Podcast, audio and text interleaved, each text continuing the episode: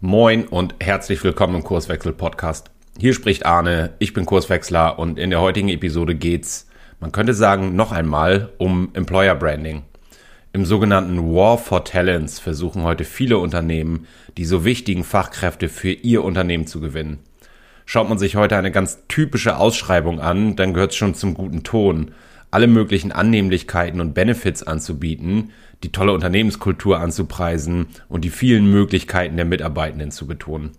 Viel zu selten wird aus unserer Sicht aber die Frage gestellt, lohnt sich das eigentlich und wird seitens der Arbeitgeber der richtige Fokus gesetzt? Was macht einen potenziellen Arbeitgeber wirklich attraktiv für junge Nachwuchskräfte? Podcasts darüber, also über Employer Branding, gibt's mittlerweile einige. Selten aber werden die Menschen gefragt, um die es eigentlich geht die zukünftigen MitarbeiterInnen. Das wollen wir mit der heutigen Episode ändern. Dafür sind in unserem virtuellen Podcast-Studio Marc Strasser und Lukas Malchazik zu Gast. Marc befindet sich mitten in seiner Bewerbungs- und Sondierungsphase, jetzt zum Abschluss seines Studiums. Und Lukas hat sich vor circa einem Jahr für einen Arbeitgeber entschieden und damit ja gleichermaßen auch gegen einige andere.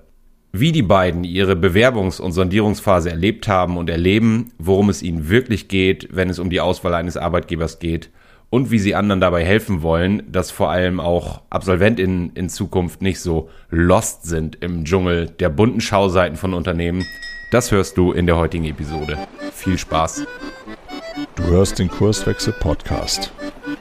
Wir machen Arbeit wertevoll, lautet unsere Vision. Podcast sprechen wir über lebendige Organisationen, den Weg dorthin und die Nutzung von modernen Arbeitsformen.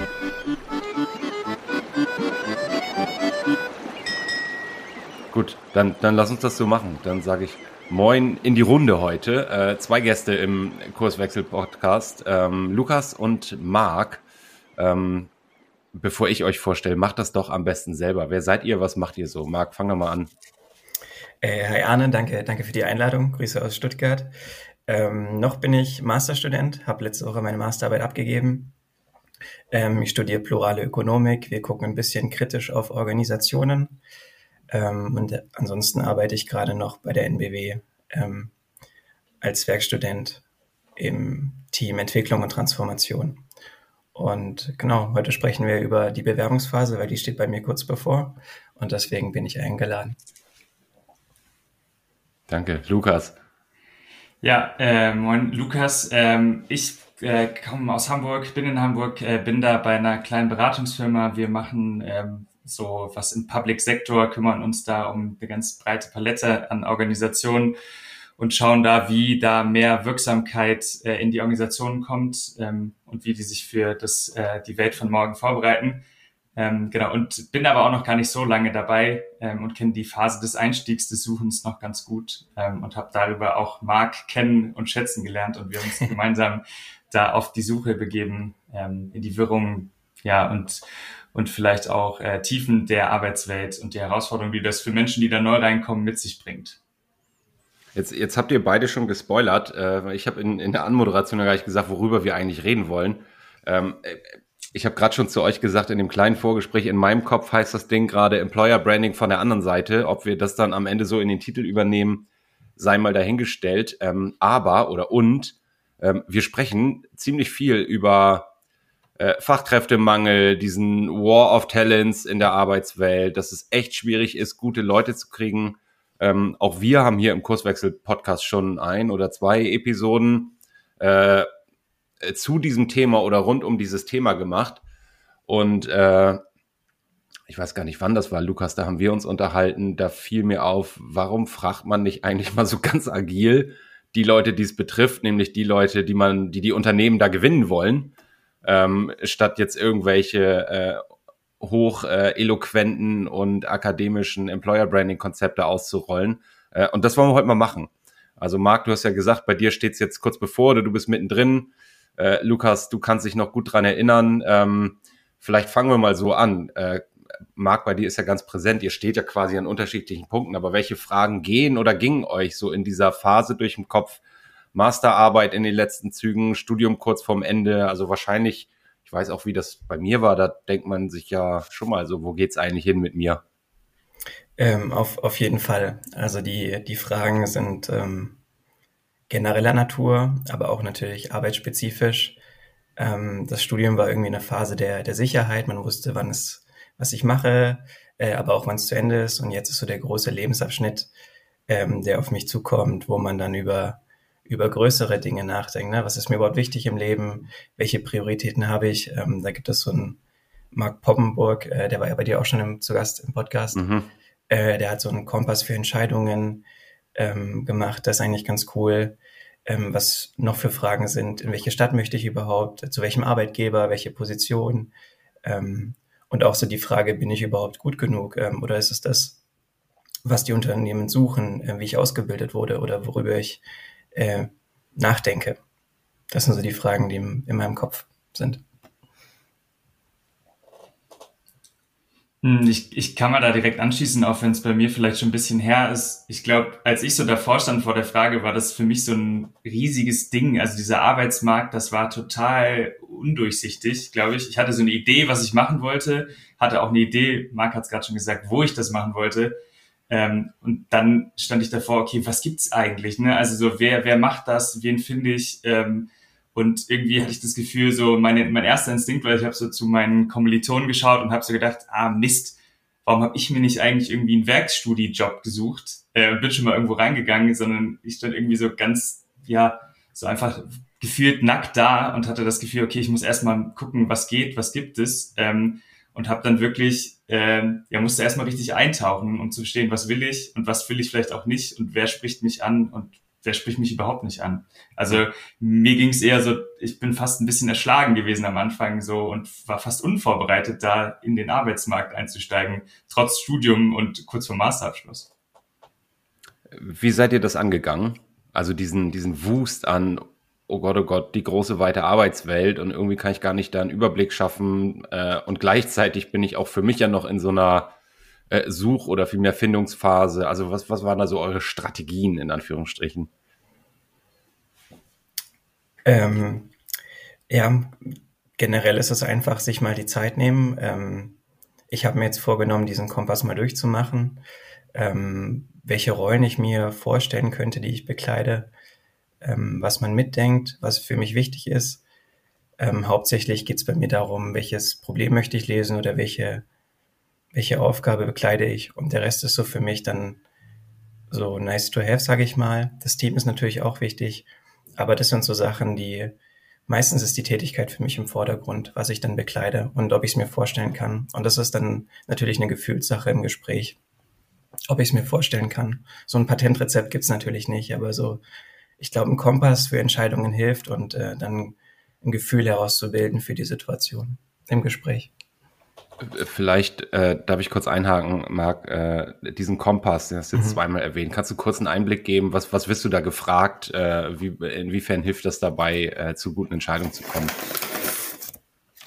Ähm, es sind verschiedene Dimensionen, über die man sich mal Gedanken machen kann. Also ein, ich glaube, ein Patentrezept gibt's da auch nicht, ähm, aber man kann einfach Dimensionen für sich aufschreiben, ähm, beispielsweise den Wohnort, äh, Arbeit, Familie, Gesundheit, Freizeit, Hobbys, ähm, Bildung, Finanzen oder auch Freundschaft und sich einfach mal Gedanken machen, wie könnte denn mein Leben vorstellen oder wie, wie würde ich gerne leben in der Zukunft, dass man einfach mal ein Zielbild hat und sich darin orientiert, dass es nicht äh, absolut ist.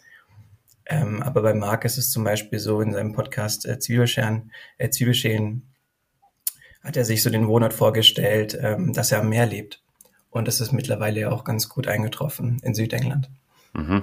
Und das ist so die Idee von diesem Kompass, dass man sich schon mal Gedanken macht, ähm, in welchen Dimensionen, was ist mir wichtig und sich dann wiederum ja, einen Kompass hat für Entscheidungen, an denen ich mich lang oder eine Theorie habe, an denen ich mich lang hangeln kann. Mhm also wenn, wenn ich das richtig verstehe, du hast auch mal so, so deine eigenen Erwartungen abgeklopft, so ein Stück weit, also auf, auf unterschiedlichen Dimensionen. Und Lukas, vielleicht darf ich dir den Ball mal zuspielen. ja. Du hast das so schön formuliert, gerade irgendwie dieses, ich krieg's im Wortlaut nicht mehr zusammen, dieses, dieses große Meer, was irgendwie so undurchschaubar ist. Was waren denn so deine Erwartungen an die Arbeitswelt, die da jetzt dann auf dich gewartet hat?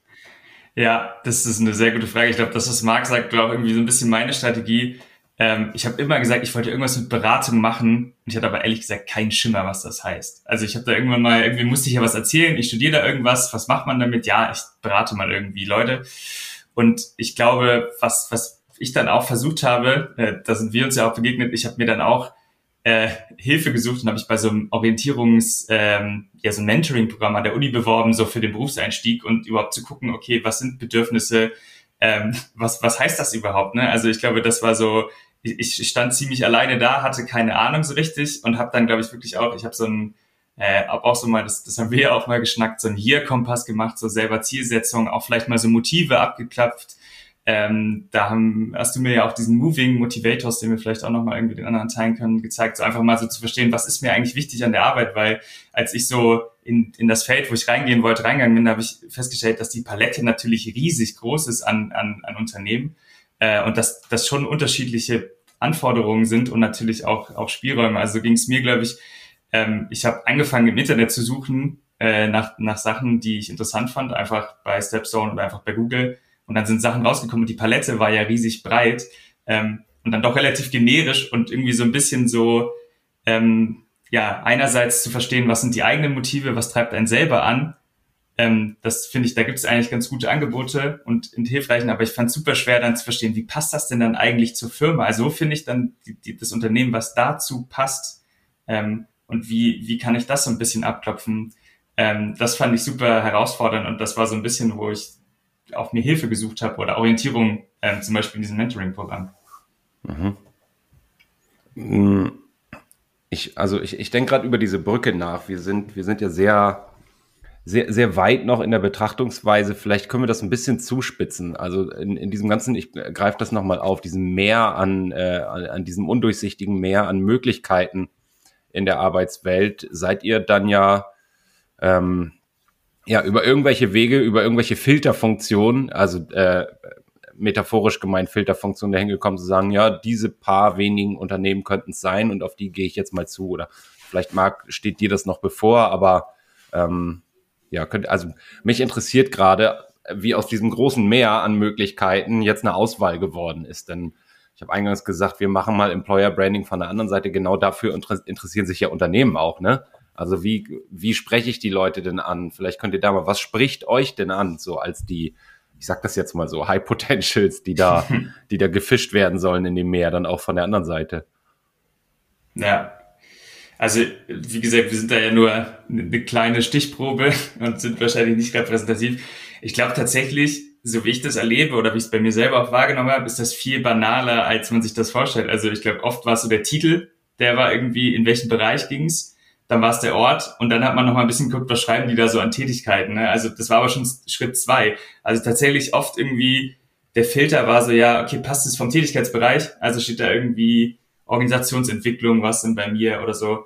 Und dann der Ort und dann irgendwie, glaube ich, die Firma, obwohl am Anfang hat man wahrscheinlich die Großen genommen, die man kannte, kannte man die Firma oder nicht. Äh, und später bei mir war das auch so, ja, da war ich auch ein bisschen offener, aber ich glaube, am Anfang war es so, wirklich nur die, die Ort, Titel und vielleicht habe ich schon mal den Namen des Unternehmens gehört. Ähm, oder habe ich eine Idee, was die machen könnten? Ähm, ja, bei mir ist es so, ich habe jetzt die Entscheidung getroffen, dass ich eher in Süddeutschland bleiben möchte. Das ist so der private Umfeld und ähm, in dem Rahmen suche ich dann nach Unternehmen. Da ist so das Erste, was für mich interessant ist, ist die, die Aufgabe. Also was ist überhaupt das zu lösende Problem? Ähm, ist es eine Stelle für den Berufseinstieg, also eine Stelle, in die man hereinwachsen kann? Ähm, das Wissen bringt man entweder mit durchs Studium. Generell ist man ja durch das Bologna-Prinzip eigentlich sehr breit aufgestellt an Wissen. Das fehlende Wissen eigene ich mir an. Und was für mich dann immer die Frage ist, wie baue ich das Können auf? Also wie, wie kann ich dann Dinge wirklich umsetzen? Kriege ich dann einen Mentor an die Hand? Das sind so Dinge, die für mich wichtig sind. Ähm, aber auch an sich des Unternehmens betreffend. Also haben die aus meiner Sicht ein zukunftsfähiges Geschäftsmodell? Ähm, passen so die Werte für mich dann doch irgendwie? Ähm, und da versuche ich so einfach mal das so abzutasten, bevor ich überhaupt in den Bewerbungsprozess gehe, indem ich mal auf LinkedIn einfach Mitarbeitende anschreibe ähm, und einfach mal ein kleines Gespräch bitte. Das ist so eigentlich die, die Sache. Und dann sind es noch so kleine, keine Ahnung, Kununu, schaue ich auch mal drauf, ohne das jetzt überzubewerten. Aber so tue ich ungefähr die, die Wahl für mich ähm, filtern ob ich mich jetzt bewerbe oder nicht. Aber das ist einfach so eine Gefühlssache ähm, aus dem, was ich auf der, ja, auf der Schauseite wahrnehme mhm. eines Unternehmens. Ich, ich finde, das hast du im Nebensatz gerade gesagt, du schreibst auf LinkedIn mal Mitarbeitende an von diesem Unternehmen. Das ist ja auch schon eine Strategie, wo ich gar nicht weiß, ob Unternehmen das so auf dem Schirm haben, äh, dass eigentlich das Employer Branding auch viel über, über die Mitarbeitenden läuft. Ähm, ja, vielleicht, vielleicht ist das ein ganz guter Punkt, da mal hin, da mal hinzuspringen. Also vielleicht, was, was ich beobachte äh, in, mit in und mit Unternehmen, mit denen wir sprechen, äh, die mit uns zu tun haben, ist, dass ich wahnsinnig viel Gedanken darüber gemacht habe, wie muss unser Auftritt sein, wie können wir Leute ansprechen, wie, wir, wie kriegen wir die Aufmerksamkeit hergestellt für die Leute, die wir unbedingt brauchen. Ähm, wie erlebt ihr das denn, also was die Unternehmen da treiben? Hm, also einerseits, ich weiß nicht, ich habe da so Jobmessen in Erinnerung, aber auch so die, die Online-Auftritte. Ähm, einerseits ist so der Wiedererkennungswert extrem schwierig, glaube ich. Ich habe das Gefühl, sieht irgendwie alles ein bisschen ähnlich aus. Ähm, und es gibt so, ja, ich glaube, der Standard hat sich auch so ein bisschen verändert an die Anforderungen, also es wie flexible Arbeitszeit und Homeoffice-Möglichkeiten. Damit zu werben, das ist irgendwie heute 2022, glaube ich, für die meisten Menschen so normal. Ähm, und mein Gefühl ist so, es ist so, man bemüht sich sehr stark und ist kaum zu unterscheiden, was darüber kommt. Ähm, und äh, man fragt sich so ein bisschen, oder das habe ich mich gefragt, mir ging es am Anfang ganz anders als mal. Ich habe die, die nicht angefragt, die Leute, aber so, man bemüht sich sehr, so einen Eindruck zu vermitteln, der, glaube ich, in so einem Gespräch, wie das Marc gerade gemacht hat, was der viel einfacher zu vermitteln ist. Also ich habe das Gefühl, man bemüht sich sehr und es sieht irgendwie ganz cool aus und es sind auch coole Webseiten und irgendwie eine riesige BewerberInnen äh, Bereich mit Fragen, die beantwortet werden, da, da merkt man schon, da wird irgendwie viel Energie und Zeit reingesteckt. Aber ich glaube, es, es ist halt auch nur so die Oberfläche, die gekratzt werden kann und das fällt dann schnell auf. Und mir ging es auch so, ich habe dann, glaube ich, nachdem ich so ein paar Runden einfach nur so gemacht habe, Website und dann Bewerbung raus und dann kam nichts oder dann hat es doch nicht gepasst von, von der einen oder anderen Seite, dann mit den Leuten zu sprechen, weil ich glaube, das, das war für mich auch dann nochmal was ganz anderes. Also ich habe dann gemerkt, klar, ich sehe da schon was und das spricht mich an aber den Reality-Check, den kriege ich natürlich da nicht. Ne? Also der ist, der ist da gar nicht abbildbar. Ähm, und der ist auch sehr aufwendig, ähm, weil ich ja vielleicht was ganz anderes will als jetzt Marc von der Firma oder jemand anderes, eine andere Bewerberin. Dem kann ich eigentlich gar nicht so viel hinzufügen, weil es ist genau das. Und wenn man zumindest in meiner Blase die das mitbekommt, wie viel Geld in Employer Branding gesteckt wird ähm, und was man da alles vor die Füße geworfen bekommt, das, ja, das hilft mir halt nicht wirklich bei der Entscheidung, weil es natürlich alle machen. Ähm, und am Ende ja, will ich eigentlich nur wissen, wie fühlt ihr euch wohl im Unternehmen? Habe ich da eine Zukunft? Habe ich da Aufgaben, an denen ich wachse?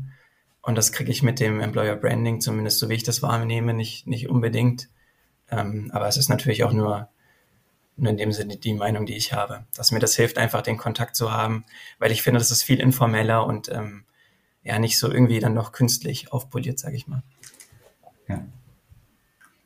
Ich würde noch einen Gedanken, der mir gerade kommt, auch nochmal reinbringen. Ich glaube, es ist so, die, die dann man findet im Internet, das sind ja dann immer die Großen. Also es sind dann irgendwie die Riesenläden, die auch eine Riesenabteilung dafür haben und die dann mega viel Geld investieren. Das heißt, sie setzen so einen, so einen Standard für so, ja, Design oder so und an den dann irgendwie ranzukommen, weiß ich nicht, ob sich das lohnt für, für andere Firmen, kann ich gar nicht beurteilen, aber das ist so, man ist dann gewöhnt, okay, und wenn das nicht so aussieht, dann, dann wird man auch abgeschreckt. Und ich, ich merke so, das, das habe ich auch selber mir wahrgenommen, dass wir so zwei Seiten eigentlich haben. Die Unternehmen rüsten so ein bisschen auf, die schmücken sich ein bisschen aus und machen sich irgendwie hübsch. Ähm, und man, man, ja, es wird irgendwie nochmal aufgeschrieben, was bieten wir alles. Also die Standards, das ist ja, glaube ich, irgendwie Obstschale. Äh, also auch das, ich glaube, das lesen alle durch und skippen und denken, ah ja, klar, also das gibt's auch, wie in jeder Firma. Äh, und vielleicht irgendwie noch ein Sportprogramm oder irgendwie Zuschuss zum Ticket oder sowas. Das sind, glaube ich, so Faktoren, die Standard sind. Aber was auch kommt, glaube ich, ist so, dass beide Seiten sich ja auch aufhübschen. Also ich glaube auch so, wenn man denkt, okay, das Unternehmen macht sich hübsch und schön und schmückt sich aus, da muss ich mich auch als Bewerberin äh, irgendwie hübsch machen und sagen, ja, ich kann, was kann ich denn noch? Also ich habe vielleicht einen Masterabschluss, aber was habe ich noch? Also habe ich nicht noch hier eine Ausbildung, da ein Zertifikat oder so. Also das erlebe ich auch, dass so beide Seiten sich so ein bisschen hochdriven im, im Schönmachen und zeigen, was, ja, was haben sie eigentlich? Was, was wird da angeboten? Mhm. Wo dann, wo dann jeder äh, Schülerjob irgendwie nicht, also da habe ich dann nicht Regale gepackt, das habe ich gemacht als Schüler, sondern überlegt man, was, welchen Wert hat das eigentlich gehabt, so, ne? So, dann, ja. kann ich am Ende, kann ich am Ende fast behaupten, so ich übertreibe mal jetzt maßlos. Ja, ja, ich mit meinen Mitte 20 habe jetzt zwölf Jahre Berufserfahrung im Bereich Logistik, weil ich mal Container geschoben habe. Aber äh, in die Richtung geht's nicht. Ich habe es jetzt natürlich äh, völlig überpointiert. Ähm, ja. Aber das, also ich weiß ja, wir haben dazu ja gesprochen, Lukas, dass äh, auch so diese diese Ausschreibung schon abschreckend wirken können, wenn da steht, mhm. ne, du hast das gemacht, du bringst das mit, du bringst dies mit und man, man da steht. Also so ging es mir auch irgendwie, äh, als, als ich an dem Punkt war und denkt, ja, ich habe einen Abschluss gemacht. So, ne? Mhm. Ich habe auch mal einen Studijob gehabt, aber ich, also ich hatte auch Freunde so im Studium. Ich habe nicht nur gearbeitet.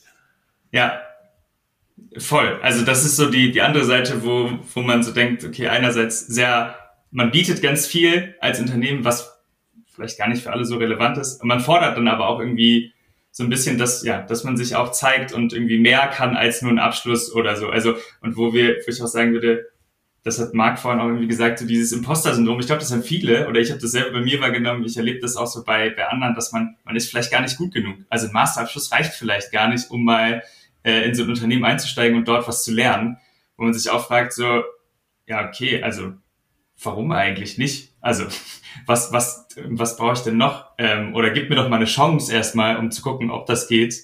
Ähm, da, das ist interessant oder auch so, also es ist aber interessant zu bemerken, was es bei beiden auslöst. Ich weiß gar nicht, wie der Schmerz so im Unternehmen ist, äh, aber ich glaube, auf der anderen Seite löst er oft irgendwie aus, okay, man, man muss sich da ganz schön irgendwie ähm, ja, zur Schau stellen und ausschmücken, ähm, bevor man überhaupt die Chance hat, sich mal gegenseitig kennenzulernen und zu gucken, passt das, kann das was werden, habe ich da überhaupt einen Weg drin? Und, und die Hürden sind echt hoch und dieses Employer Branding äh, macht das irgendwie noch ein bisschen komplizierter, bis man überhaupt so ein, ja, weiß nicht, bis man sich traut, eine Bewerbung mal abzuschicken, damit der CV auch Hochglanz ist und irgendwie das Anschreiben fein und so. Also ich glaube, das, das ist auch so ein, so ein Kollateraleffekt, der damit einhergeht. Ähm, ja, also das ist auch wieder meine Wahrnehmung. Also es, man rüstet sich irgendwie auf, man, man kriegt Stellenanzeigen, die irgendwie, man kommt aus dem Studium, man kann wenig Erfahrung mitbringen, außer man schmückt die so aus wie du, Arne, mit zehn Jahren Logistikerfahrung. Äh, ich habe es nicht gemacht, äh, um, um, mich da nicht, nicht hier irgendwie ins falsche Licht zu rücken. Aber ich dachte nur gerade so gefühl, gefühlt äh, steht man ja vor, äh, vor so einer Bewerbung und denkt, man mhm. müsste das eigentlich tun um das ähm, irgendwie liefern zu können. Ja, so, so, so geht mir ja auch. Ne? Es, man, man versucht irgendwie aus seinem Lebenslauf das zu optimieren, sage ich mal. Ähm, und klar, man muss sich ja auch irgendwie besser verkaufen, weil man ja auch überhaupt zu dem, zum Gespräch kommen mag, ähm, das auch wieder seine ganz eigenen Regeln hat. Und ähm, das sind so Sachen, die Spielregeln, zumindest nach den Logiken, wie es aktuell ist, da muss man halt mitmachen. Zumindest ist es, glaube ich, dass das ist halt so der, der Punkt ist, warum alle mitmachen und sich selber ja, irgendwelche Abschlüsse hinterherrennen, Zertifikate sich aneignen und sonstige Sachen noch tun, um sich eben her um herauszustechen. Und dann passt das irgendwie auch nicht mit dem, mit dem War of Talents. Ähm, weil eigentlich ist ja dann, wenn man das so wahrnimmt, die, die Nachfrage ist ja da. Aber dann braucht man auch die Chance und die Möglichkeit, da reinzuwachsen. Ja, ich, ich habe manchmal den Eindruck, äh, wenn ich da so von außen drauf gucke, man, man ist da irgendwo falsch abgebogen mhm. äh, und versucht jetzt diese, diese Straße möglich, da werden Bäume dran gepflanzt, da werden äh, irgendwelche, ich weiß nicht, die, es wird versucht schön zu machen. Dabei hat man irgendwo irgendwann verloren, worum es eigentlich geht. Also es, es geht um Unternehmen, die äh, irgendwas machen wollen, die die Herausforderungen haben. Dafür brauchen sie gute Leute. Und ähm, jetzt weiß ich ja, dass, dass ihr äh, in den letzten weiß ich gar nicht, ein, anderthalb, zwei Jahren euch sehr intensiv auch mal so mit Inhalten auf der Metaebene rund um die Arbeitswelt beschäftigt habt. Und äh, wenn ich so die, die psychologische Ebene, was, was macht mich eigentlich zufrieden in der Arbeit, dann ist es doch genau das. Ich, ich will hier was reißen mit meinem Unternehmen und ich will einen guten Job machen. Und klar, ich freue mich über leckeren Kaffee und Gratisobst, aber darum geht's doch nicht, oder? Mhm. Nee. Und aber das ist auch schwer, glaube ich, zu, also mir ging's so, ähm, zu, zu merken, ne, dass man nicht abgelenkt wird. Also man wird ja auch so ein bisschen davon so verführt oder also das ist dann der Standard und das ist das jetzt wichtig. Also auch ich als als äh, Bewerber muss das ja erstmal ausblenden und sagen, ja, okay, ist gut, wenn da Obst ist, aber das ist doch nicht wichtig. Also ich glaube, man, man lenkt auch die Bewerber ab, wenn man da so viel rausstellt, ähm, sich den eigentlich zentralen Fragen, die du gerade ansprichst, äh, zu widmen. Muss nicht für alle so sein, aber mir ging es auch ein bisschen so. Ich, ich denke, das ist, ist auch irgendwie viel Symptombekämpfung. Ähm, ich glaube, viele Menschen leiden in ihren Organisationen, egal ob das ähm, innere Kündigungen sind, Burnout, Stress. Und da möchte man irgendwie ja, vielleicht Symptombekämpfung machen und Goodies verkaufen. Aber ich würde dir voll zustimmen, dass es eigentlich nicht darum geht. Und ähm, mittlerweile ist es zwei Wochen her, glaube ich, hatte ich einen Podcast gehört äh, mit Klaus Einschink, den können wir bestimmt in die, Pod äh, in die Shownotes packen. Mhm. Äh, da ging es auch darum, ist es überhaupt sinnvoll, im Unternehmen den Mitarbeitenden alles zu erfüllen? Also ist diese Annahme überhaupt sinnvoll? Und er kommt eher so aus der ja, Psychotherapie. Und er sagt eigentlich, wenn wir von äh, Helikoptereltern reden, finden wir es eigentlich gar nicht so cool, wenn wir unseren Kindern alles erfüllen. In Unternehmen besteht aber die Annahme, dass wir glückliche Mitarbeitenden brauchen, größtenteils. Und da hat er einfach mal den, den Schwenk gemacht, um das über, zu übertragen in Unternehmen. Und da, find, da finde ich, ist viel dran. Also die Ablenkung trifft auf jeden Fall zu. Ähm, und auch, ob man überhaupt die richtigen Menschen, richtigen Menschen ist vielleicht das falsche Wort, ne? aber ob man zumindest eine gewisse Sozialisierung betreiben möchte, indem man einen mit Goodies unterfüttert und auch ablenkt von der wirklichen Arbeit. Mhm. Ich, ich habe gerade den äh, Nico Semsrott im Kopf, ich weiß nicht, ob ihr den kennt, mhm. äh, der mal, ich weiß nicht, ob es der gleiche Zusammenhang war, aber der, ich habe den Spruch im Kopf, da sagt er, wenn sich jemand so viel äh, oder wenn jemand so viel Energie aufwendet für eine Verpackung, was stimmt denn dann mit dem Inhalt nicht? Mhm. mhm. So, und so ist es ja auch äh, aus meiner Sicht zu verstehen, Marc, du hast gerade gesagt, äh, viele Menschen leiden in ihren Unternehmen. Ähm, und wenn ich mal versuche, eine Analogie zu bauen, wenn diese, diese Arbeit an sich, die für viele nicht sinnstiftend ist, wo, wo sie nicht das Gefühl von Wirksamkeit entwickeln können, wenn die eine Wunde aufreißt, dann hilft es nicht, äh, noch ein Pflaster und noch ein Pflaster und noch ein Pflaster und das 36. Pflaster und hier noch ein Sabbatical und da noch eine flexible Arbeitszeit und da Homeoffice und es sind alles nur noch weitere Pflaster da drauf. Hm. Aber an der, an der, an der Ursache, die die Wunde immer wieder aufreißt, wird nicht gearbeitet. Hm. Du, du hast das ja vorhin eigentlich ziemlich präzise formuliert, ne? Da wurde vielleicht irgendwann falsch abgebogen und man hinterfragt gar nicht mehr die, die Annahmen. Ähm, oder auch in dem Fall den, den Markt, in welchen Rahmenbedingungen bewegen wir uns überhaupt? Ist das überhaupt noch sinnvoll? Ähm, weil in sich darf man die tayloristische Organisation gar nicht so werten, weil die hat ja ihre Vor- und Nachteile. Man muss sich halt mit den Nachteilen auseinandersetzen und und was ist der Trade-off? Weil am mhm. Ende geht es in der Organisation darum, ähm, ja, überlebensfähig zu sein und äh, Finanzen zu generieren. Ob das jetzt über Wertschöpfung ist oder Kredite oder weiß der Geier, ist ja eigentlich erstmal egal. Aber die Wertschöpfung, die müsste irgendwie in den, ja, wieder ins, ins Zentrum rücken, zumindest meiner Meinung nach. Und ich glaube, das ist dann auch die, die Konsequenz, wenn ich mich wirksam fühle, wenn ich merke, ich habe einen Impact, dann bin ich ja auch auch happy. Also zumindest im, im Handballverein ist das so, oder in, in Sportvereinen. Die sind ja nicht happy, nur weil sie happy sind, sondern weil die geile Woche er Ergebnisse erzielen am Wochenende. Und ähm, dadurch resultiert dann auch die, ja, die Zufriedenheit im Training, weil sonst ist der Trainer angepisst, der pöbelt rum. und ähm, ja, das zieht natürlich dann auch die Stimmung runter. Und wenn man gewonnen hat am Wochenende, mal gut gespielt, dann feiert man schon sich nach dem Spiel mit einem Bierchen. Und das hat einen ganz anderen Impact. Also da ist vielleicht auch äh, Korrelation und Kausalität verwechselt worden, weil am Ende geht es darum, Kundenprobleme zu lösen. Das, das Bild ist ganz schön, wo du, wo du sagst, Korrelation und Kausalität verwechselt. Also wenn man dann gewonnen hat und die Stimmung ausgelassen und gut ist, wäre es schon auch cool, wenn dann ein Bier zur Verfügung steht. aber, aber nicht andersrum. So. Also das Bier hilft nicht, wenn die Stimmung schlecht ist. Absolut, ja. ja. Aber das, was ihr gerade beschreibt, ist, glaube ich, so, so geht's mir, ähm, dieses Pflaster zu erkennen, dass es ein Pflaster ist, ne? Das ist super, also so ging es mir das ist ja super schwer von außen, glaube ich. Und das ist den, den Move, den du gemacht hast, Marc, den habe ich irgendwie schmerzhaft, glaube ich, durch so, ja, weiß nicht, durch wenig Resonanz mit Bewerbung gehabt. Ich muss ja erstmal verstehen, was ist das überhaupt? Also von außen, wenn ich mich da bewerbe, dann ist es, ich fand es super schwer zu checken, okay, ist das jetzt ein Pflaster oder ist das jetzt zentral für die Arbeit oder nicht?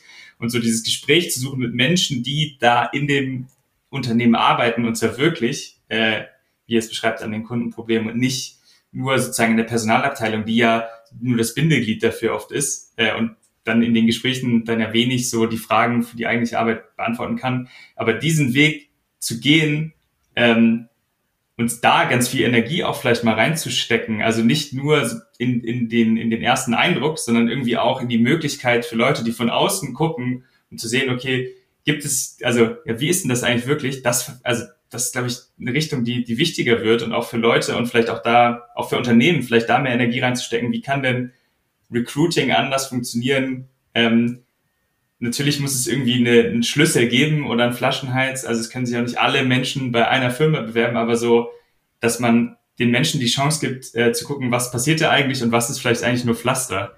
Ähm, weil das von außen sieht das alles gut aus. Also da ist, äh, ist die Verpackung ja schön äh, und da kennt man die Pflaster vielleicht gar nicht so scharf. Dann, dann lass uns doch mal, was ich, was ich vorhin gesagt habe, Employer Branding von der anderen Seite. Ich, ich weiß, dass so zwei oder drei PersonalerInnen unseren Podcast hören. Also zumindest die, die ich persönlich kenne. Das ist jetzt ja mal eine gute Gelegenheit, mal eine Botschaft zu senden in diese Richtung. Also wenn wir bei diesem Bild bleiben, also und, und ihr habt es jetzt gerade erlebt, was muss denn auf so einer Website stehen? Wie muss denn die Ansprache sein? Was wollt ihr denn wissen als äh, Bewerber in dem Fall? Ähm, also für, für mich ist die Frage, wenn man das wieder wertschöpfungsorientiert betrachtet, welche Probleme löse ich oder welche Probleme soll ich lösen? Welches Wissen und Talent soll ich mit einbringen dafür? Ähm, wird hierarchisch gearbeitet? Ist das auch für mich in Ordnung? Wenn es wissensbasierte Arbeit ist, ähm, ist es eher komplexe Arbeit? Kann ich auch voll nachvollziehen. Also da vielleicht ein bisschen mehr, mehr aufklären. Ähm, was für mich auch noch wichtig ist, was ist mit meiner eigenen Entwicklung? Ähm, welche Möglichkeiten zum Wachstum werden mir geboten? Ähm, woran kann ich wachsen? Wie, wie erkenne ich Wachstum in Unternehmen? Ähm, mit wem kann ich mich über mein persönliches Wachstum austauschen? Ähm, aber auch irgendwie den, ja, so, sozialen Zusammenhalt. Also mit welchem Team, mit welchen Menschen arbeite ich dann auch zusammen? Und dann sind natürlich trotzdem wie faires Gehalt und so Rahmenbedingungen, die für einen dann doch wichtig sind. Aber ich glaube, das sind so Punkte für mich, ähm, die wichtig wären und die, die ich mir wünschen würde. Ich, ich knabber ein bisschen, ich glaube, da gibt es natürlich kein Patientrezept irgendwie, ne? Also das ist für alle unterschiedlich. Ich glaube, meine Annahme ist, oder so ging es mir und so erlebe ich die meisten Menschen in meinem Umfeld, alle haben so Bock, dahin zu gehen. Ne? Also die wollen da meistens hin. Äh, die wenigsten fangen einen Job an und sagen, ah nee, gar keinen Bock eigentlich, äh, aber ich muss halt. Also gibt's auch und das ist auch völlig in Ordnung. Aber ich glaube, die meisten denken so, ja cool, ich will irgendwas machen. Und ich glaube, die Frage von so Gestaltungsmöglichkeiten, Marc hat das gerade gesagt, so wie organisieren wir, wie arbeiten wir zusammen. Ich glaube, das ist total relevant und wichtig. Vielleicht ist das auch gar nicht allen so präsent am Anfang, also wenn ich mich bewerbe, aber so, wie arbeiten wir eigentlich zusammen, wie machen wir Dinge, wie kann ich lernen, also wirklich so und, und was ist da meine Rolle und welchen Raum habe ich da, was wird entschieden. Ich weiß nicht, ob man das alles auf so eine Website packen kann, äh, aber ich glaube, so die Frage so von ja, Wirksamkeit haben wir es genannt, äh, oder hast du es auch genannt, Arne, wie, wie ist das überhaupt möglich und was kann ich da eigentlich machen? Ähm, und natürlich sind die Rahmenbedingungen total entscheidend für viele, das muss wahrscheinlich da auch irgendwo stehen, aber so, ich glaube, darum, da hinzugucken und eine gute Sprache zu finden, okay, wie machen wir es eigentlich im Alltag? Also so, und das ist vielleicht gar nicht auf Aufgabenebene, weil das ist ja total unterschiedlich und wahrscheinlich sehr divers in den meisten Unternehmen, aber so, ähm, ja, wie, wie funktioniert das? Und ich glaube so, den Kontakt zu Menschen, die einem Geschichten erzählen, wie das läuft, ist, glaube ich, ganz zentral, weil man kann das, glaube ich, generisch ganz gut auf so eine Website packen, das dann für viele passt. Aber wenn dir jemand das erzählt, wie es dann in der Wirklichkeit ist oder wie dann mal an so einem Beispiel, dann hat das eine ganz andere Wirkung. Ich weiß nicht, ob man sowas da drauf packen kann. Das machen die ja dann mit irgendwie so netten Statements. Ähm, aber die sind so ein bisschen kurz oft immer, ne? Also warum arbeite ich gerne bei XY? Ähm, ist nett, aber vielleicht könnte man das noch ergänzen, um so, ja, wie läuft es eigentlich bei uns oder was, was, was, was beschäftigt uns im Alltag? ähm, ohne da jetzt eine, eine Blaupause rausziehen zu können. Ich glaube, das ist trotzdem sehr unterschiedlich bei jedem Unternehmen und auch bei jeder Bewerberin, die sich da, äh, die da was sucht. Was man vielleicht noch dazu sagen muss, ist, ähm, oder generell die, die Schauseite eines Unternehmens, also Employer Branding und Co., es hat ja schon eine Funktion. Also die ist natürlich schon wichtig. Ich glaube, wichtig ist dann auch einfach ein Gefühl zu haben als Bewerber oder Bewerberin, ähm, dass man das halt nicht für voll nehmen kann. Und ähm, der Punkt, warum ich das sage, ist, oft steht in Stellenanzeigen, ja, wir, wir sind agil. Und oft ist man, man nutzt agile Methoden, aber man arbeitet trotzdem hierarchisch zusammen. Und das ist halt so eine Sache, die ich dann, das passt halt nicht. Und das ist, glaube ich, wichtig, dass man Employer Branding mit der Realität verknüpft. Also nicht, dass ich dann merke, okay, Schauseite schön und gut, ein bisschen übertrieben von mir aus, fair enough, aber es sollte wenigstens mit dem Alltag übereinstimmen und nicht, ähm, ja, wir arbeiten mit Vertrauen und wir sind agil und dann kommt man ins Unternehmen und eigentlich ist es eine Misstrauenskultur und ähm, die auch in Ordnung ist, die auch Funktion hat. Ähm, und am Ende nutzt man nur agile Methoden, ist aber extrem hierarchisch organisiert und ja, alle fragen sich, was machen, also Warum steht das denn da? So, wenn, wenn die Verpackung dann abgeschält ist und ich mal reingucke und, und äh, ne, die Süßigkeit schmeckt dann sehr sauer, ist genau, dann auch scheiße. Genau. Äh, auch nochmal der Hinweis, ich, ich spreche mal ganz bewusst die PersonalerInnen an, die schreiben eure Leute bei LinkedIn an. ja. Es wäre es wär schon gut, wenn, wenn die Schauseite, du sagst es ja, Marc, die natürlich ihre, ihre Daseinsberechtigung und Funktion auch hat, ähm, aber wenn neben neben, dem auf, neben der aufwendigen Verpackung auch ein bisschen in, auf den Inhalt geguckt würde. Und jetzt, ich greife mal raus, ähm, das Stichwort Gefühl, Marc, was du gerade gebracht hast. Was habe ich eigentlich für ein Gefühl dafür?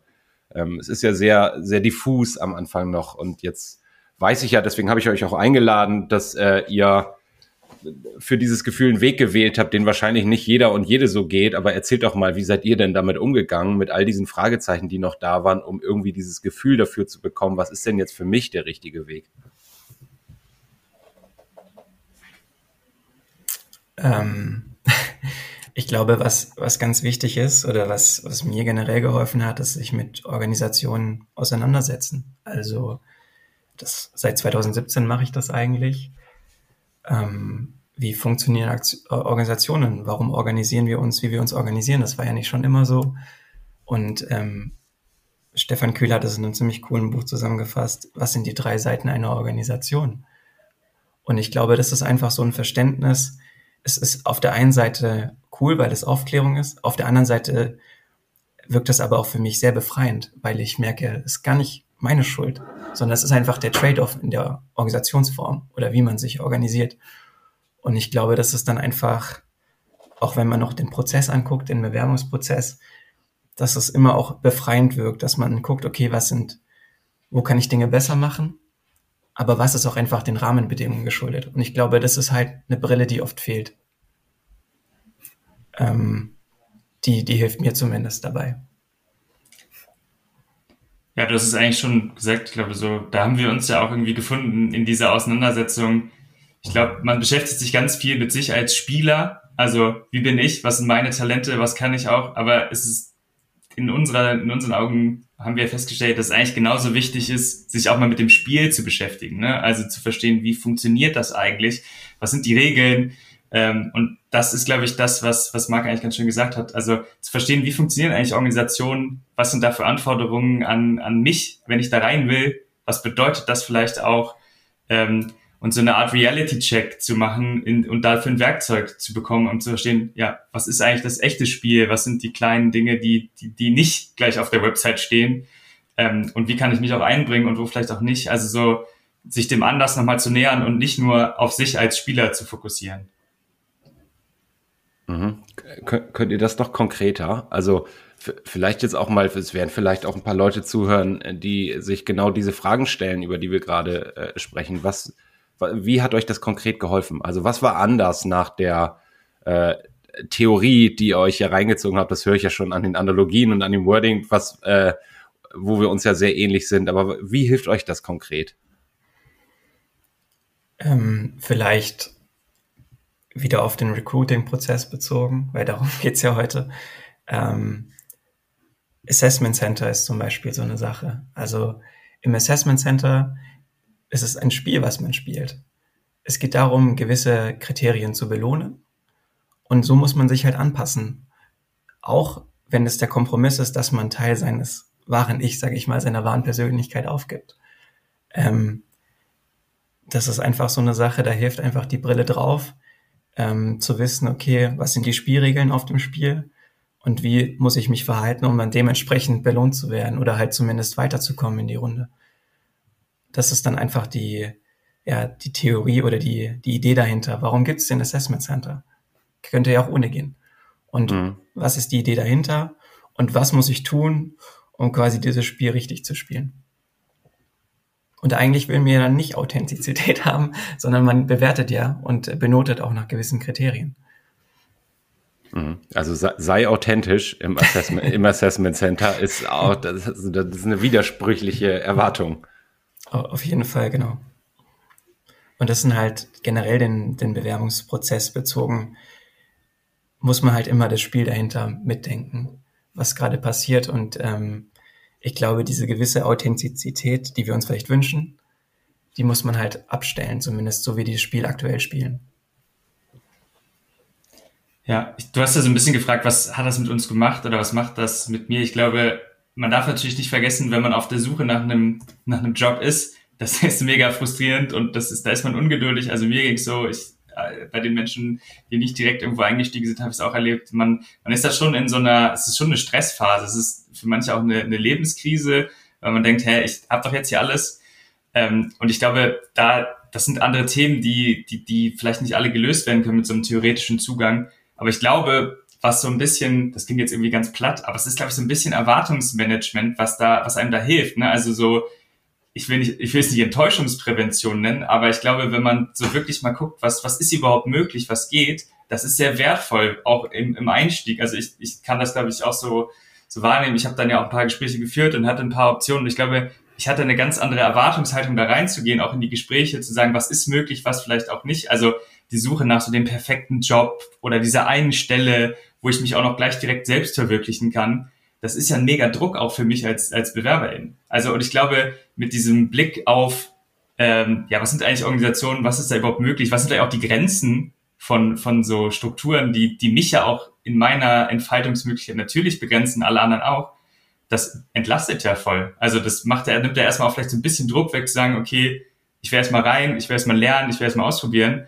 Und so dieses perfekte, die perfekte Stelle, den Traumjob, ähm, der hängt immer vom Kontext auch ab. Und den Kontext muss ich vielleicht erstmal rausfinden und auch gucken, wie ich da wirke. Und also so, ich glaube, es hat eine große Entlastungsfunktion, die man vielleicht nicht direkt in der Suche findet, aber ich glaube, die kann man danach sehr gut sehen oder spüren.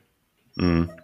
Ja, und ich glaube, ich glaube, das ist wichtig, äh, das, das so einzuordnen. Also ich will jetzt auch gar nicht so den, den Weg, den ihr dann gegangen seid, euch sehr viel auf, ich, so den intellektuellen Weg, will ich mal sagen, ne, über Theorie sich das zu erschließen, da das auch einordnen zu können. Und was ich jetzt rausgehört habe, ist, dass das stimmt so ein bisschen innerlich wieder ruhig, so, ne? Okay, ich, ich verstehe dieses, Marc, du hast das das Spiel genannt, das klang so taktisch, aber man muss sich ja mal vor Augen halten, dieses taktische Verhalten, was du jetzt am Beispiel vom Assessment Center, ähm, das spiele ich auch, wenn ich es nicht so nenne. und, und zwar von beiden Seiten. Also sowohl die Unternehmen als auch jeder Bewerber ist sich ja bewusst, es ist eine besondere Situation, ich werde hier beobachtet und so weiter, das einordnen zu können und vielleicht auch auf der anderen Seite, deswegen ist das sicherlich alles andere als Best Practice. Ähm, Lukas, da waren wir ja auch irgendwann, diesen, jetzt mach einfach mal. Ne? Also, weil ja. es, es gibt so, ein, an, an einem gewissen Punkt kommst du auch an dieser Schauseite nicht mehr vorbei und musst dann auch mal rein in die Tür und gucken, wie läuft's hier. Und da auch einigermaßen pragmatisch zu sein und zu sagen, ich, ich schaue mir das an und äh, ich denke gerade drüber nach. Ich bin übrigens beidseitig, äh, auch wenn es arbeitsrechtlich nicht ganz einfach ist, so ein Fan von Probezeit. Also es gibt's mhm. ja und so heißt es ja auch, ne, dass man sich mal die Hand reicht und sagt, hey komm, wir ein halbes Jahr probieren wir das zusammen aus und dann setzen wir uns hin und zwar ganz offen und sprechen, passt das mit uns eigentlich? Also wird das ein Match, bevor man sich danach irgendwie für zwei, drei Jahre da irgendwie festbeißt, egal welche Seite jetzt an wem und, und das irgendwie in Frustration, äh, äh, in Frustration endet. Mhm. Ja, und das ist spannend, dass du sagst. Ich hätte, glaube ich, bevor ich angefangen habe zu arbeiten, das niemals gesagt, dass es eine gute Idee ist. So. Also ich weiß gar nicht warum. Ich glaube auch irgendwie wegen Sicherheitsfragen oder wegen vielleicht Erwartungen an einen selber, ne? Also dass man sagt, so, ja, mit Masterabschluss sagt, warum kriegst du nicht gleich eine feste Stelle irgendwo? Ähm, aber den Mehrwert auch zu sehen. Also man kann ja unterschiedliche Bedürfnisse haben. So Sicherheit ist kein schlechtes Motiv. Äh, aber wenn man da keinen Bock drauf hat und eher was sucht, wo man irgendwie was, was ausprobieren kann, dann kann das ein total guter Weg sein. Wo ich heute sagen würde, ja, vielleicht wäre das auch was für mich gewesen in so einer Zwischenphase. Ähm, einfach mal zu gucken, was passt Ähm, gerade wenn man vielleicht nicht so eine konkrete Vorstellung hat von dem, was der Job dann sein soll für einen, sondern nur so ein, so ein vages Gefühl. Ja, ich, ich denke, was halt auch noch, noch hilft, ist ähm, ja, wieder die, die Wertschöpfung zu betrachten. Ne? Also angenommen, ich habe einen, einen Bewerber, der, der kann alle Spiele richtig gut, ähm, aber in komplexen Fragen geht es ja nicht darum, immer den, den besten Bewerber zu finden. Und da wäre natürlich Probezeit sehr, sehr hilfreich. Ne? Man sieht das an Paris Saint-Germain beispielsweise. Die haben vielleicht auf den Positionen individuell die besten Spieler, aber gewinnen trotzdem nichts. Und das hilft natürlich in der Probezeit. es hilft natürlich in der Probezeit dann einfach zu sehen, funktioniert das Team? Ist die Passung richtig? Sind es die richtigen Spieler sozusagen für dieses Problem? Und da hilft natürlich die, die Probezeit auf jeden Fall und weniger einen, ja, einen Bewerbungsprozess. Ist es aber eher vielleicht wissensbasiert und die Aufgaben müssen gemacht werden, dann kann man bestimmt, in, das könnte man bestimmt auch in einem Probearbeiten ver, ja, ja. einbauen. Ich habe noch, mir hängt noch dieser Recruiting-Prozess irgendwie ein bisschen nach. Da ist ja oft so, nicht in allen, aber bei manchen macht man ja so Case Studies oder so oder so Fallbeispiele, die man dann einzeln bearbeiten muss. Und das finde ich ist auch irgendwie, hat oft so was Verrücktes, weil man macht das ja immer irgendwie alleine. Und das ist so was, wo ich mich frage, kann man da nicht auch mal gucken, dass man das irgendwie anders hinkriegt? Weil im Alltag mache ich doch die Aufgaben meistens auch nicht alleine, sondern da muss ich das mit anderen machen.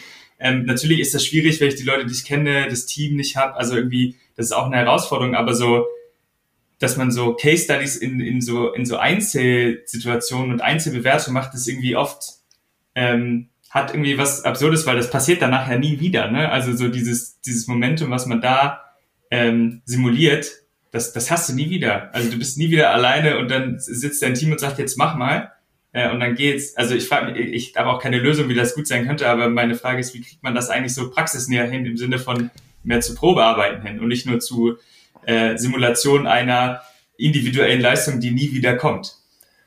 Ich mache mal einen Vorschlag, äh, der, der vielleicht auch ein bisschen naiv ist, aber ähm, ich würde jetzt mal, also ich, ich will jetzt auch nicht Fingerpointing betreiben und sagen, diese ganzen Personalapparate und so weiter, weil, also das, man kann ja mal sagen, die verhalten sich total vernünftig, weil das ist das Handwerkszeug, was ihnen zur Verfügung steht. Ne? Und am Ende muss, also wenn jetzt mal eine Bewerberin, Bewerber dabei ist, der, der wieder entlassen wird, dann kann ich aber immerhin noch sagen, ja, aber in unseren Assessments war der ganz vorne so. Das war jetzt nicht mal, also ich habe jetzt keinen Recruiting-Fehler begangen und so weiter. Und gleichzeitig ist es ja, Marc, du hast es gerade in so einem Halbsatz so, äh, und ich will das nochmal rausstellen, weil ich das wichtig finde. Es geht um Passung.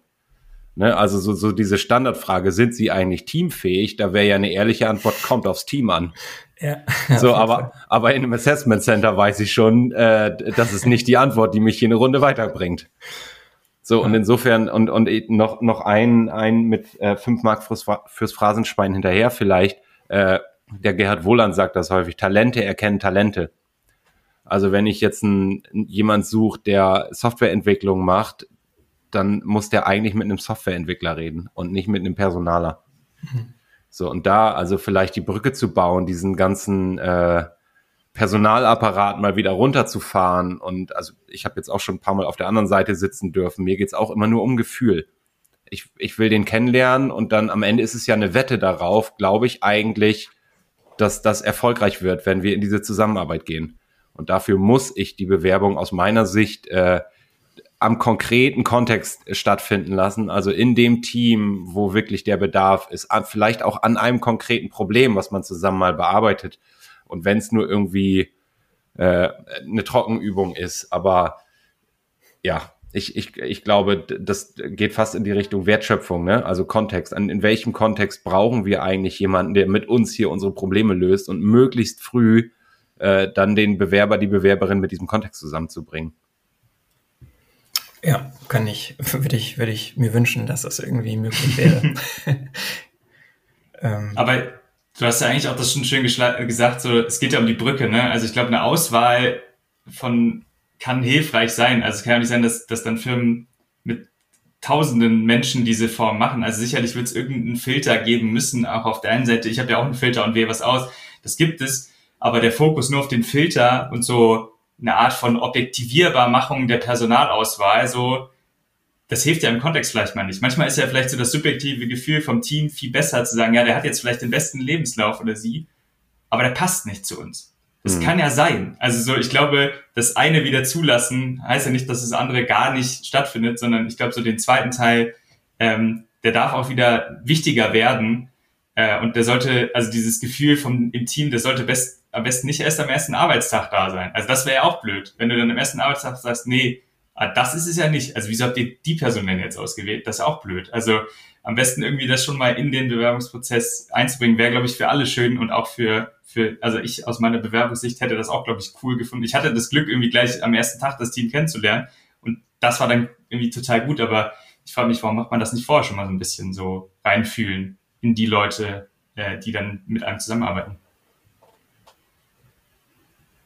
Ja, vielleicht mit, mit Blick auf den Tacho versuche ich es mal so ein bisschen zuzuspitzen. Wir sind jetzt ja schon äh, in, inhaltlich eher so in was, was könnte man denn anders machen oder wie, wie kann man mit den Erkenntnissen, die ihr gemacht habt, die, die wir auch gemacht haben, die andere machen, eigentlich äh, BewerberInnen und Unternehmen auch davor bewahren, sich in diesem, wir haben das vorhin falsch, oder ich habe es vorhin falsch abgebogen genannt, also von dieser, äh, aus dieser Sackgasse wieder raus, rauszukommen und ähm, Employer Branding oder Recruiting oder was auch immer da drüber schreiben, am Ende dann wirklich äh, ja, wertvoll zu gestalten.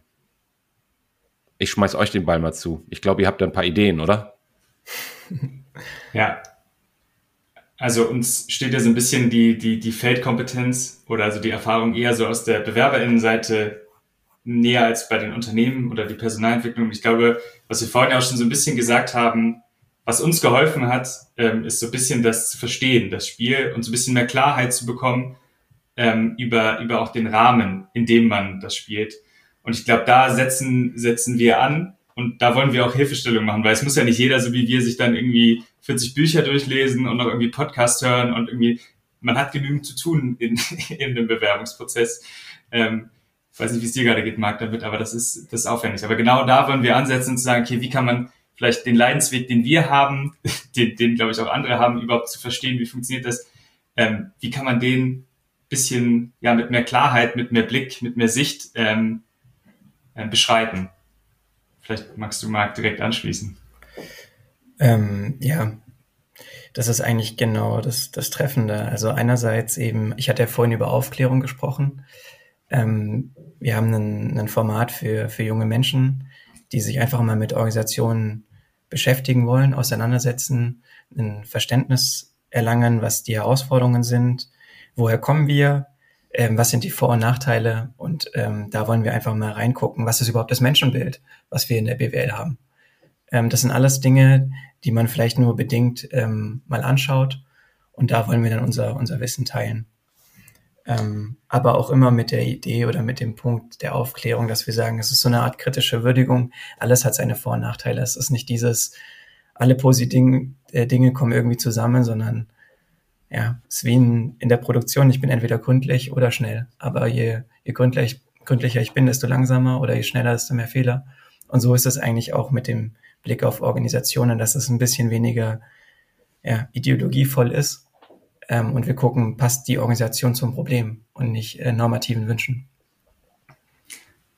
Und um es noch konkreter zu machen, also unsere Idee ist, ein, ein, Angebot für, für junge Menschen, die auf der Suche sind oder die gerade schon vielleicht sogar in Unternehmen sind, zu machen, um denen so ein bisschen ähm, den, den Anfangs- oder den Suchschmerz zu nehmen. Also äh, wir nennen das unsere Startrampe. Das heißt, man kommt irgendwie schon mit so ein bisschen mehr Geschwindigkeit rein äh, und guckt vielleicht auch ein bisschen weiter von oben. Äh, muss jetzt nicht aus der Rakete sein oder aus dem Space Shuttle, aber dass man so ein bisschen ähm, einen anderen Blick auch noch auf Organisationen hat und den Kontext, in dem man sich bewegt, ähm, um einerseits, wie wir es vorhin auch schon gesagt haben, vielleicht so Erwartungen ähm, ja passend zum Kontext einsetzen zu können und vielleicht nicht nicht den falschen äh, Karotten hinterherzulaufen, äh, wie zum Beispiel äh, schönes Obst und, und Espresso war. Ähm, und auf der anderen Seite, glaube ich, ist es auch für, für Unternehmen total spannend, wenn solche Menschen in die Organisation kommen, die sagen, okay, wir wollen ein bisschen mehr über den Kontext verstehen, ähm, weil wir wollen gerne hier bleiben. Also ich bin ja hier, ich habe mich beworben, ich habe hier irgendwie Zeit investiert in die Bewerbung, in, in, den, in den Prozess. Ich will ja nicht wieder weg nächstes Jahr eigentlich. Also auch wenn wir, wir kennen die Freiheiten, ich glaube, das war früher anders, Ähm, man konnte, da hatte man eher so einen linearen Lebenslauf und ich weiß nicht, ob in meinem Umfeld viele Menschen irgendwie so eine Plakette für 25 Jahre Betriebszugehörigkeit bekommen werden. Aber trotzdem gehen die meisten Menschen hin und wollen da bleiben und was machen. Ähm, und das auch irgendwie ja artikulieren zu können, dem Raum zu geben, zu sagen, okay, wie kriegen wir das irgendwie gemeinsam auch hin, dass ihr euch bei uns so entwickeln könnt, ähm, dass es passt. Das ist, glaube ich, unsere Hoffnung und unsere, und auch unsere Überzeugung, wenn Leute mit so einem Blick, mit so einem anderen Blick auf Organisationen da reingehen, dass sie auch da wirksamer sein können und dann natürlich auch länger bleiben können oder gemeinsam mit, mit der Organisation einen Dialog finden, damit sie wirksam, äh, langfristig wirksam bleiben können und auch so Erfolg fürs Unternehmen bringen natürlich. Mhm. Ja, also wenn, wenn du jetzt gerade diesen Podcast hörst und denkst, ja, ich möchte meinen Leidensweg gerne kurz machen, ähm, dann findest du Lukas und Marc äh, wahrscheinlich auf LinkedIn auf alle Fälle. Das packen wir mal mit rein in die Show Notes. Gibt es eine Website irgendwie? Ja, äh, ist, ist in der Mache. Packen wir mal, wir, wir packen die mal schon mal rein. Wir hoffen, dass sie ready ist bis dahin. Ähm, den, die, die Domain gibt's. Sehr gut. Also den, Link, den Link gibt's.